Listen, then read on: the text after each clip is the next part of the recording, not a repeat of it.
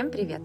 Это подкаст «Послушай маму» и меня зовут Таня Михей. В этом подкасте я собираюсь говорить о современном родительстве, о том, как теория привязанности выглядит и работает на практике, о том, как растут дети и как рядом с ними неизбежно растем и мы. На сегодняшний день информационное пространство вокруг нас просто переполнено советами и рекомендациями по воспитанию детей. При этом мне в последнее время кажется, что родителю как будто бы отдается роль второго плана в этом хоре экспертных голосов. При всем при этом родитель или любой другой значимый взрослый — это вообще-то ответ на абсолютно все детские нужды и потребности. И пока мы взрослые ищем эти ответы где-то там вовне, то все больше и больше отдаляемся от того самого единственного правильного ответа, который находится где? Он находится внутри нас. Мне кажется, чаще всего как раз-таки вот основная сложность воспитания детей состоит не в том, что мы не знаем, что нам делать, а в том, что мы банально не доверяем своей родительской интуиции. Проблема не в том, что мы не знаем ответ, а в том, что мы не чувствуем себя этим ответом. В моем телеграм-канале «Родительский дневник» не было никогда и не будет никогда ни текстов и ни рекомендаций о том, как именно правильно воспитывать детей, дисциплинировать, как-то мотивировать, может быть, приучать к чему-то или отучать от чего бы то ни было. Я и писала об этом неоднократно, и мне хочется еще раз проговорить голосом. Чтобы научиться понимать детей, нужно отложить все книги по воспитанию детей, отлепиться от экрана с рекомендациями, повернуться лицом к ребенку.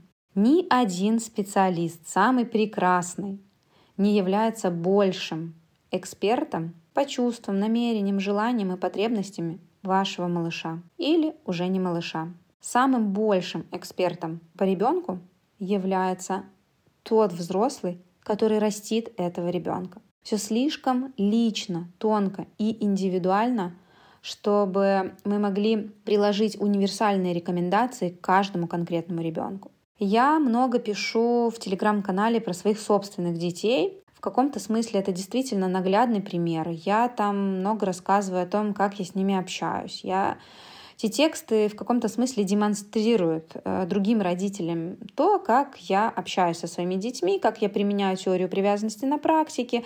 Возможно, где-то прослеживается вектор моей мысли какой-то на перспективу, то есть я что-то делаю и какой-то реакции я ожидаю. Но, тем не менее, даже эти тексты, они никогда не ответят на вопрос, что вам конкретно делать с вашим собственным ребенком. Все равно каждому родителю придется искать свой личный персональный ответ, потому что ни в каком тексте никогда не разглядишь ни нюансы тона, громкости голоса, жестов, выражения лица, длительности паузы в нужных местах, да и вообще много чего такого, что опирается не на какие-то конкретные, не знаю, книжные знания, а только лишь на внутренние ощущения, что вот именно сейчас с этим конкретным ребенком нужно сделать так или иначе, или сказать вот именно так.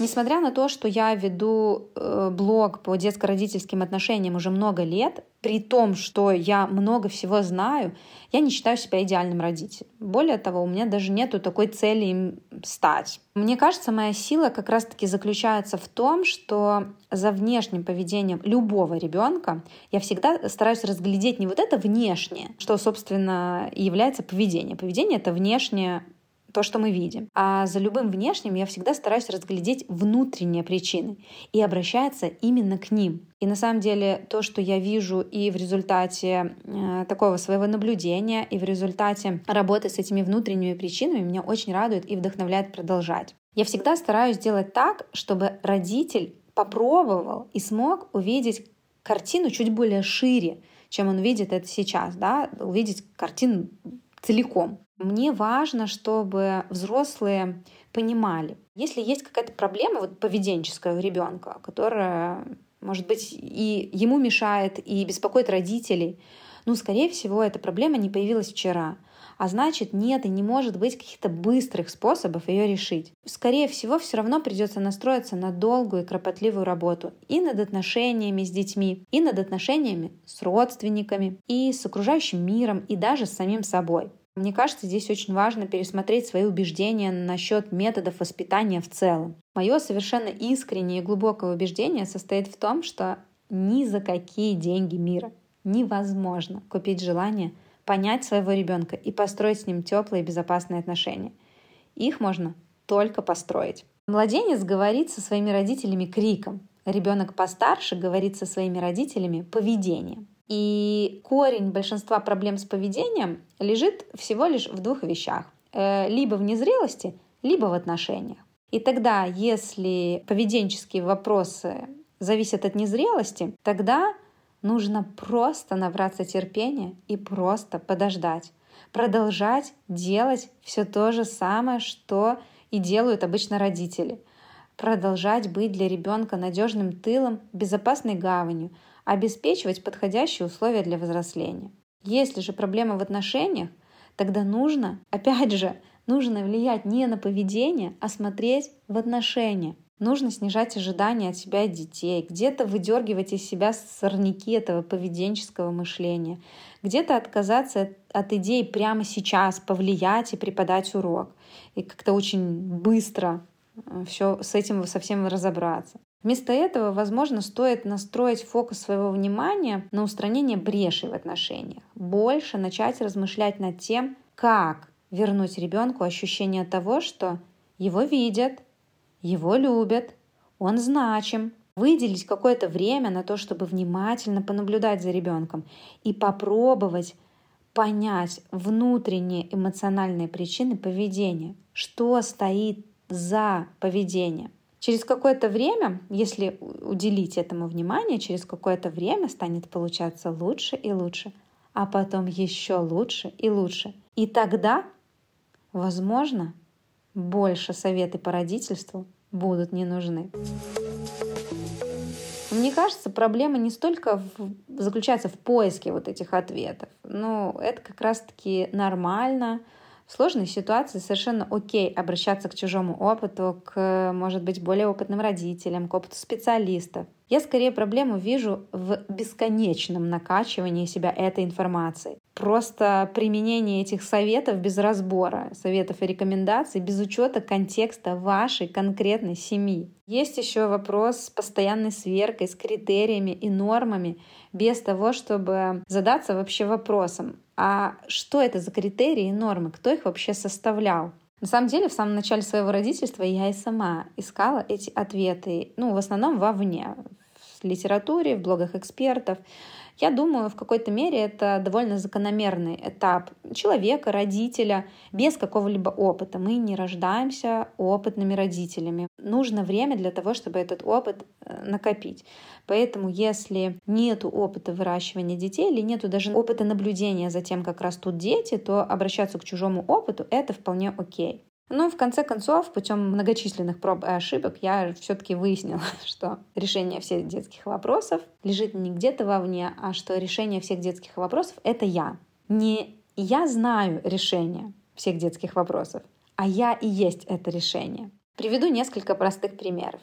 Вот моя дочка плачет. Я подхожу к ней, беру ее на руки, и она утешается. Решение здесь не в каких-то конкретных действиях, которые я делаю, Сегодня я могу присесть рядом с ней, завтра я могу положить руку на плечо, а послезавтра сделать что-то еще. Решение также не в словах, которые я говорю. В конце концов, я могу просто промолчать. Она утешается по одной простой причине. Она утешается потому, что все это делаю я. Не какой-то другой взрослый, не эксперт, не другая мама на детской площадке. Она утешается, потому что ее утешаю я, ее самый близкий и родной человек. Другая ситуация. Уже взрослеющий ребенок расстроен. Я сажусь рядом с ним и как-то реагирую.